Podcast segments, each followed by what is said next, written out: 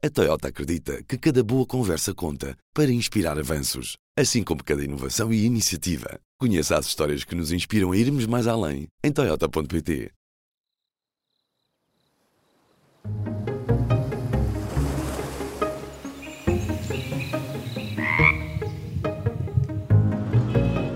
Este é o Azul. Olá, olá, sejam bem-vindos e bem-vindas ao podcast do Azul, que é o projeto do Jornal Público dedicado ao ambiente, à crise climática e à sustentabilidade. Eu sou a Cláudia Carvalho Silva, sou jornalista no Azul e hoje vamos conversar com a estudante Ana Carvalho. Nos últimos dias tem sido uma das alunas em protesto pelo clima, nesta que tem sido uma semana de luta no meio da comunidade estudantil. Os alunos saíram para as ruas, ocuparam as escolas, bloquearam as entradas, tudo isto em nome da crise climática.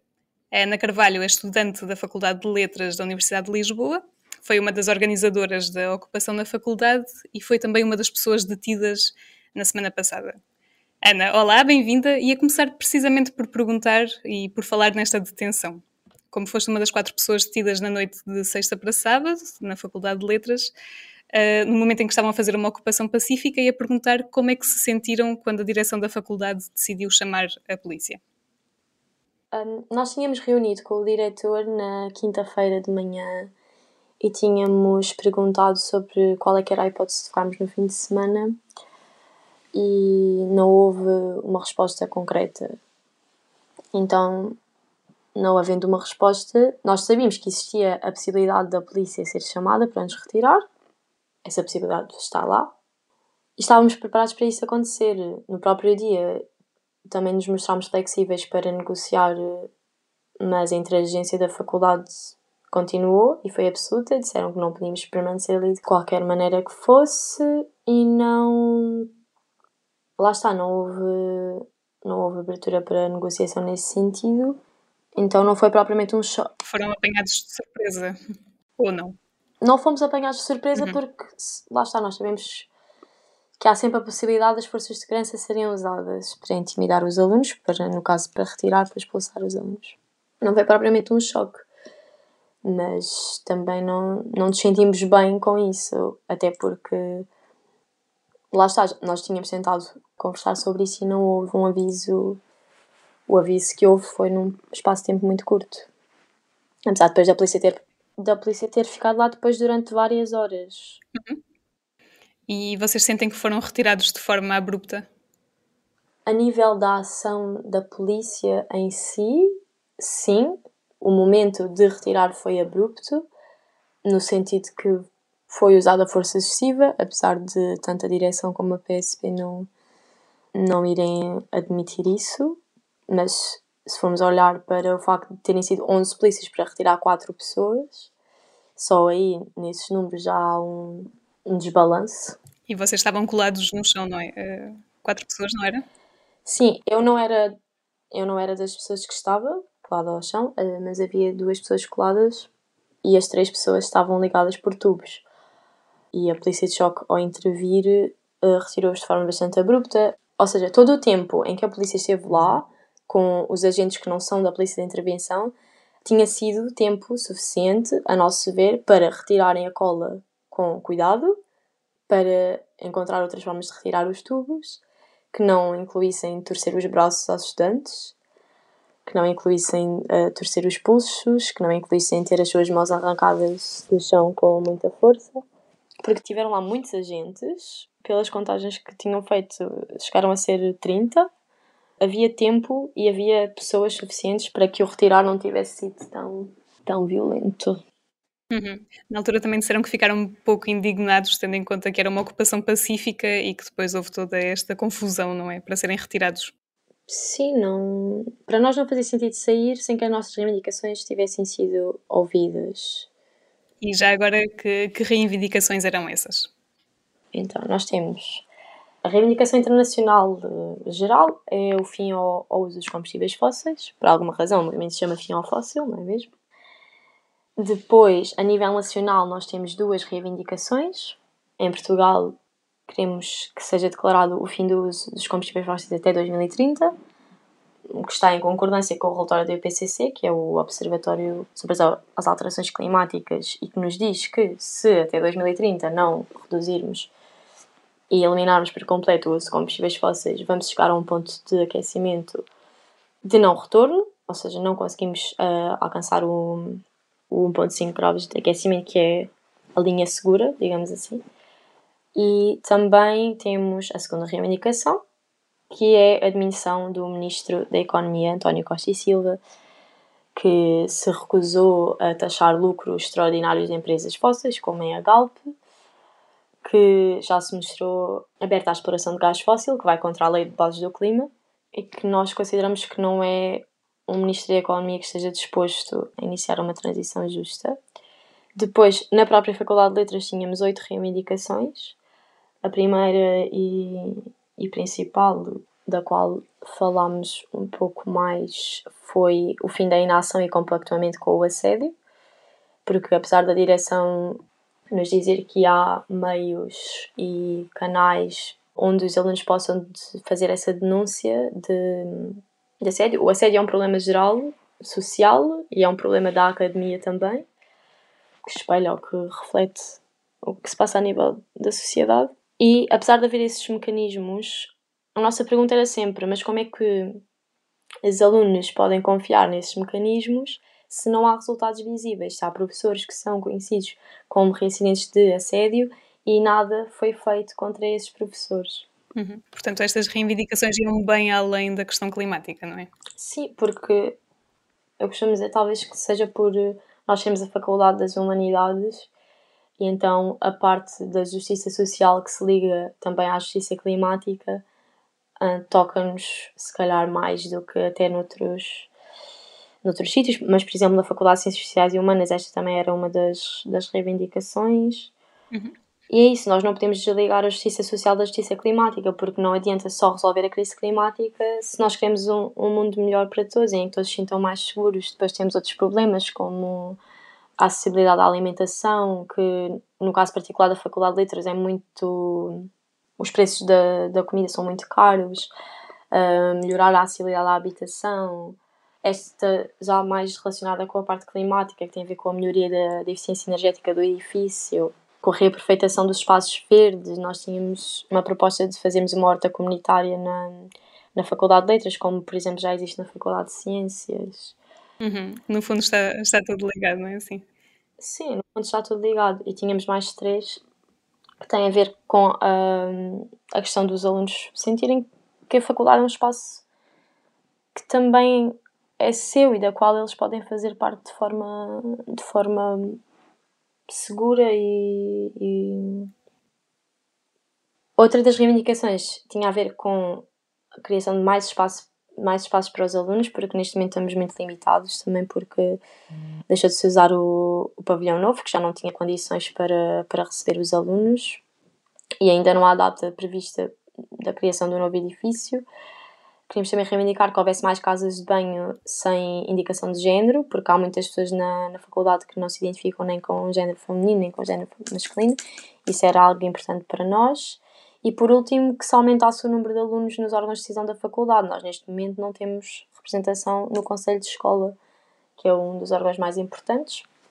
E as respostas que nos deram em relação a isto foram ou de processos burocráticos com tempo infinito e que ainda estão a ser resolvidos. Em relação aos alunos nos órgãos de da faculdade, disseram que passaram os prazos. Eu estou na faculdade há três anos e eu não acho que essa informação sobre como é que os alunos se podem candidatar está clara e está a ser transmitida aos alunos de forma clara para que eles possam verdadeiramente apresentar a candidatura. Uhum. E, e, sentem que foram ouvidos, chegaram a reunir-se com, com a direção da, da faculdade? Em relação a sentirmos que fomos ouvidos da parte da direção, definitivamente não. Não fomos ouvidos, porque lá está. Nós só tivemos duas reuniões com o diretor da faculdade em si, o professor Dr. Miguel Talman, e apenas numa dessas reuniões uh, tentámos expor as nossas reivindicações, mas a grande parte delas nem sequer conseguiu ser ouvida, porque também a reunião teve um tempo muito limitado.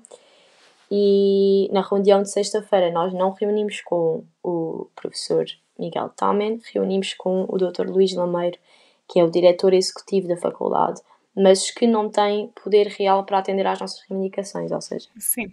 mesmo tendo sido expostas, hum, não havia não havia esse, esse poder. Do governo também ainda não houve nenhuma resposta. Pronto.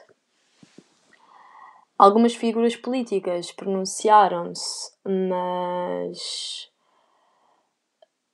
não mostraram intenção de atender às nossas reivindicações. Nós fazemos sempre questão de relembrar que somos um movimento apartidário, apesar de alguns partidos um, terem mostrado apoio, pronto, como talvez por uma questão tática de, de quererem estar de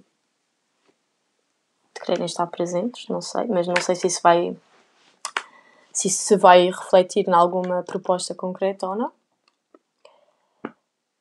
E é isso. Por outro lado, sentimos que a comunidade, que a comunidade estudantil, a comunidade docente e, e da sociedade em geral tem, tem estado disposta a ouvir? A Diogo Goulart e desculpem, a Diogo Goulart não.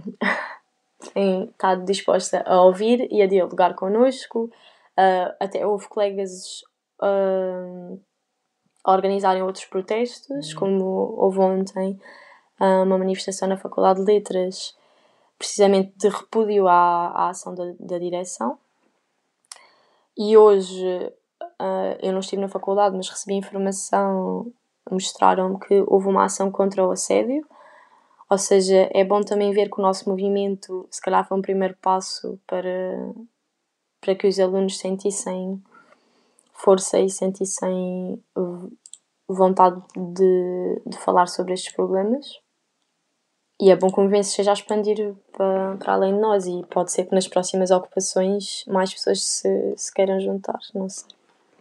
Uhum. Ia também falar precisamente, na, além da Faculdade de Letras, há mais cinco núcleos aqui em Lisboa que, que ocuparam escolas pelo fim ao fóssil. Um, ia perguntar também qual o motivo de não terem incluído outras escolas, outras cidades, como o Porto, por exemplo, nesta, nesta luta. Eu acho que haviam vários movimentos fora, fora de Lisboa também, que tinham a ver com, com a justiça climática e até outras outras organizações da própria greve climática estudantil e etc. Mas houve, houve vários movimentos que foram perdendo a força uh, depois de 2019, não é? quando houve aquele grande hype com, com a Greta e com Fridays for Future e etc. Mas com a pandemia muitas organizações e movimentos foram perdendo a força e eu penso que o facto de não ter havido movimentos fora de Lisboa, se calhar se deve, se deve a isso. As pessoas não estarem organizadas, não estarem mobilizadas. E, mas, mas eu acho que já há, já há perspectivas de, de poderem vir a acontecer, ocupações fora de Lisboa, o que, que é bom. Uhum. E que balanço é que fazem desta semana de ocupação?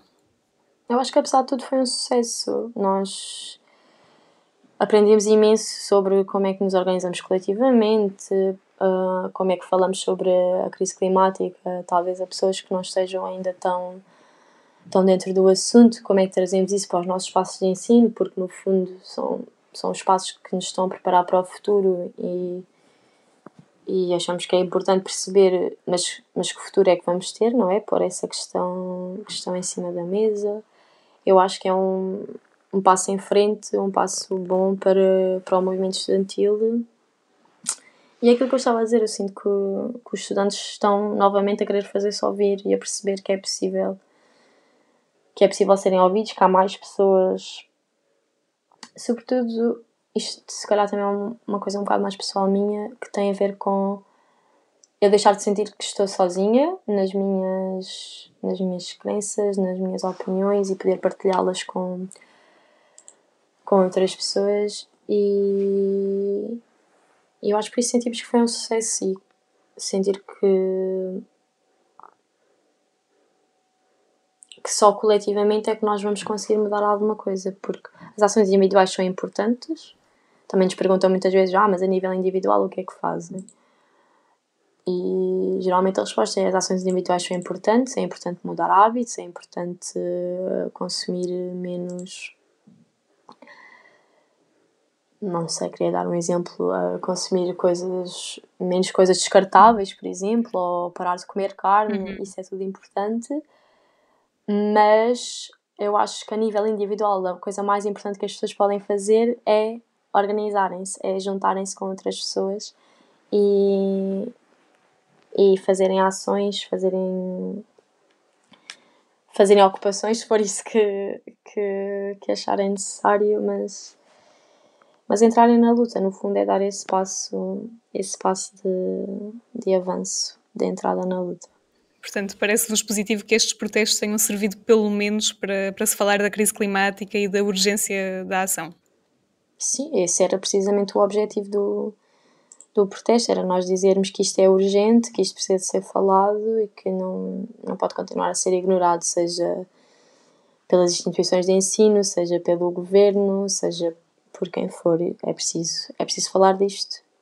Se calhar não tem sido ainda suficiente, porque falar só não chega, nós temos que, temos que agir e vamos continuar a fazê-lo, espero ver. Uhum. E como é que encaram a reação da sociedade ao vosso movimento? É que há muita gente que se tem mostrado favorável e mostrado apoio, mas também tem chovido muitas críticas, muitas pessoas que, que não percebem bem o movimento ou acham que está a ser feito da forma errada. Como é que vocês respondem a isso? Nós temos noção que todos os movimentos sociais e políticos são alvo de críticas, sejam elas mais positivas ou mais negativas. As positivas dão-nos força para continuar, não é? Percebemos que isto está a ressoar nas pessoas e que faz algum sentido. As negativas, às vezes, trazem-nos perguntas que até são importantes para nós, de questionarmos, e também cabe a nós eh, encontrar formas melhores de transmitir a informação às pessoas e de saber como no fundo, saber como, como transmitir a nossa mensagem de forma a que seja entendida por mais pessoas. Às vezes há, críticas que são só deviam ir todos presos. Uh, a essas críticas não temos grande resposta. Pronto. Há críticas mais, mais construtivas, outras menos, uhum. e vamos respondendo conforme conseguimos e conforme achamos possível. Mas eu acho que a resposta vai estar na, nas próximas ações também, como é, que, como é que nós agimos daqui para a frente e o que é que temos a melhorar, porque também temos sempre coisas a aprender e melhorar. Uhum. E ficaram satisfeitos com, com o número de pessoas que participaram nas manifestações, na marcha de sábado contra o fracasso climático e também as ocupações? Eu acho que essa pergunta é um bocadinho difícil. Não é difícil, mas é no sentido de. Não sei se ela faz sentido para nós, porque nós não. Cada pessoa na luta conta e nós sabemos que nem toda a gente consegue estar presente em tudo. Eu acho que nós tiramos satisfação é da, da existência das ações e não se são 20 ou 30, 40 pessoas. Não é, não é o número que importa, é que as pessoas estejam lá, seja elas quantas quantas forem, mas no caso da marcha em si, eu pessoalmente fiquei muito contente de ver tanta gente junta e de, no fundo, dar cara ou. Como é que se diz? Um, dar voz? Sim, torna aquilo que está abstrato na minha cabeça, que é eu sei que há muitas pessoas a lutar por esta causa, mas ver realmente as pessoas e ver a força e ouvir as pessoas a falar e etc torna as coisas mais concretas, mais reais e isso é bom. E foram também movimentos com muita energia, não é? Muita música. Sim, sempre. Faz parte da luta, a música. Sim. E na terça-feira, então, seis alunas encontraram-se com, com o Ministro da Economia e do Mar, António Costa Silva, e pediram a admissão do Ministro, que, que recusou. E as alunas, quando saíram, também se colaram na entrada do Ministério e acabaram por ser detidas. Sentem que isto foi uma ação necessária também? penso que a mensagem que queriam passar era a ideia que nós também estávamos, estávamos lá fora em Cantiga a dizer, que é se ele não sair, nós também não saímos. E eu acho que é mostrar que vamos continuar a lutar e que quando as estudantes se colam ao chão é nesse sentido, é dizer nós não vamos sair daqui até que haja uma proposta real de uma transição justa. Penso que seja por aí. Não sentem que podia ter havido um bocadinho mais de diálogo com o ministro, aproveitando o espaço que tiveram, porque no fundo apresentaram a demissão e não aceitando, saíram da reunião. Não sentem que podiam ter aproveitado um bocadinho mais o diálogo? Nós há, há vários anos que há investigações, pessoas a desenhar soluções, como por exemplo, o exemplo mais recente que temos disso seria talvez a, a campanha do, do Empregos para o Clima, que foi desenvolvida por várias organizações, uh, sindicatos, cientistas, pessoas que lutam pela justiça climática. As soluções já existem, já houve várias tentativas de apresentá-las ao governo e não saiu nenhuma, nenhuma resolução delas. E quando pronto, o ministro vem fazer a sua declaração e dizer que, que não apresentaram soluções, nós já estamos há muito tempo a apresentar as soluções, só que elas não são ouvidas. E daí, se calhar, a única resposta a ser mesmo apresentar a, a, carta, de, a carta de missão, porque como dizia na própria carta, a ação do ministro em específico, mas também do governo em geral, não está a ser. não está a dar resposta àquilo que é, que é pretendido. Então, acho que o diálogo já estava feito, no, no fundo. Uhum. E ainda em relação à detenção na Faculdade de Letras, eh, vocês depois recusaram a suspensão provisória do processo e decidiram ir a julgamento. Eh, Pode-se explicar porquê? Qual foi a, a razão? nós falámos todos sobre isso, sobre o que é que, o que, é que queríamos fazer eh, em relação a isso, porque já estávamos à espera que nos fosse apresentada a suspensão uh, do processo, porque legalmente é a coisa mais fácil a fazer, no sentido de que é, é o mais rápido, é mais. é mais fácil. Um, desculpa, vou reformular a, a resposta. Ok. Uh, nós chegámos à conclusão que aceitar uh, a suspensão do processo significava também aceitar a ação da direção, ou seja, que um, íamos pela via legal, que é mais rápida e mais, um, mais despachada, digamos assim, e que não se ia dar não se ia olhar para isto como um caso político. E nós queríamos que isto fosse olhado como um caso político, uma direção de uma faculdade chamou a polícia de choque para retirar os estudantes que estavam a protestar pacificamente e nós não podemos deixar que isto seja varrido para debaixo do tapete e, e aceitar a suspensão do processo para nós era aceitar isso. Então nós preferimos ir a julgamento porque isso vai permitir que, que a coisa seja falada, que lá está, que não seja simplesmente abafado o caso e, e, e pronto. Uhum. Por último, tenho só aqui mais uma questão e a perguntar o, o que é que se segue daqui em diante em relação a este movimento? Tem mais manifestações marcadas? O que é que vão fazer nos próximos meses? Por enquanto não temos nenhuma manifestação marcada, mas no dia 19 de novembro, no, no Espaço da Desgraça, vamos ter uma Assembleia de Próximos Passos, ou seja, para fazermos um balanço das ocupas e decidir, decidir no fundo o que fazer a seguir. E, e depois no dia 29 temos o. No caso específico da Faculdade de Letras, pronto, temos o, o nosso julgamento de, das pessoas que foram detidas. Há outras ações que estão a ser organizadas ainda, mas para as quais ainda não há, ainda não há data marcada propriamente. Mesmo a que tem data marcada agora é mesmo essa Assembleia Geral que vai acontecer no, na desgraça. Portanto, não vai ficar por aqui. Não, nem pode, porque até que haja uma resposta, uma resposta real às nossas reivindicações, nós não, não podemos parar. Uhum. Ana, não sei se tens mais alguma coisa a acrescentar. Gostava de, de acrescentar, talvez, que é importante que todas as pessoas que ouçam este podcast ou que vejam as notícias não fiquem só por isso, só por ler as notícias, mas que também se tentem informar mais sobre o movimento. Também, também cabe a nós arranjar a melhor forma de transmitir essa informação e que olhem para isto com a seriedade que merece e que não vejam só grupos de alunos a faltarem às aulas e a fazerem greves quase numa de só porque sim, não é só porque sim, nós gostávamos de não ter que fazer isto porque é extremamente cansativo de, de organizar e de manter mas neste momento é a única resposta que conseguimos encontrar face à, à inação do governo e, de, e das instituições.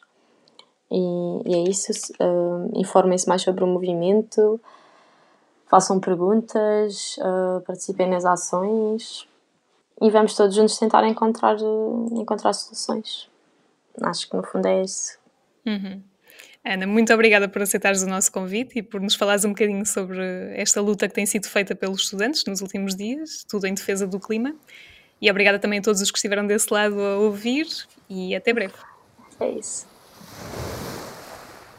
Uma conversa conduzida pela jornalista Cláudia Carvalho Silva à estudante Ana Carvalho, que foi detida durante a ocupação na Faculdade de Letras da Universidade de Lisboa num protesto pelo fim dos combustíveis fósseis.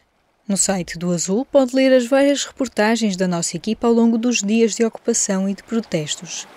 E para nos ajudar a refletir sobre estas semanas, o jornalista Daniel Dias ouviu a socióloga Luísa Schmidt. A coordenadora do Observatório do Ambiente faz uma análise ao impacto das ocupações de escolas e como a sociedade lida com este tipo de manifestações. E, portanto, nós temos que mudar aqui uma série de coisas e tem que ser conjuntamente, ninguém é dispensável e as instituições de ensino têm um papel particularmente importante de apoio e também é lá que se produz o conhecimento, não é? O conhecimento é a esperança também e é a forma de as instituições de ensino entrarem neste assunto. Muitas delas já lidam com o problema das alterações climáticas há muito tempo e elas são, de facto, universidades e escolas são o palco fundamental para conseguirmos trabalhar este assunto e com os jovens ouvi-los, é? ouvi-los e com eles criar aqui uma task force que force os responsáveis políticos olharem para este assunto de uma forma mais séria. Uma entrevista para ler no Azul. Neste mês de novembro chegamos a 8 mil milhões de pessoas no planeta. Alexandra Prado Coelho explica como a alimentação se tem tornado cada vez menos sustentável. Com menos solo, menos água e muito menos animais, os fungos e proteínas alternativas vão ajudar a alimentar a humanidade. A fechar as nossas sugestões, o Azul publicou um conto chamado 2122 na margem de um rio fantasma. Desafiamos o investigador João Ramalho Santos, da Universidade de Coimbra, a imaginar a Terra daqui a um século. Pode ler este exercício de imaginação para um planeta mais quente no futuro em público.pt/azul. Se gostou de ouvir este episódio, siga o podcast na sua aplicação preferida e dê-nos 5 estrelas. Se tiver sugestões de temas e entrevistas, envie um e-mail para aline.flor.público.pt. O podcast Azul é editado por mim, Aline Flor, e volta daqui a duas semanas. Até lá!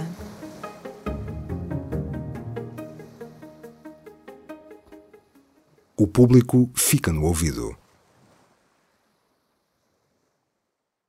A Toyota acredita que cada boa conversa conta para inspirar avanços, assim como cada inovação e iniciativa. Conheça as histórias que nos inspiram a irmos mais além em Toyota.pt.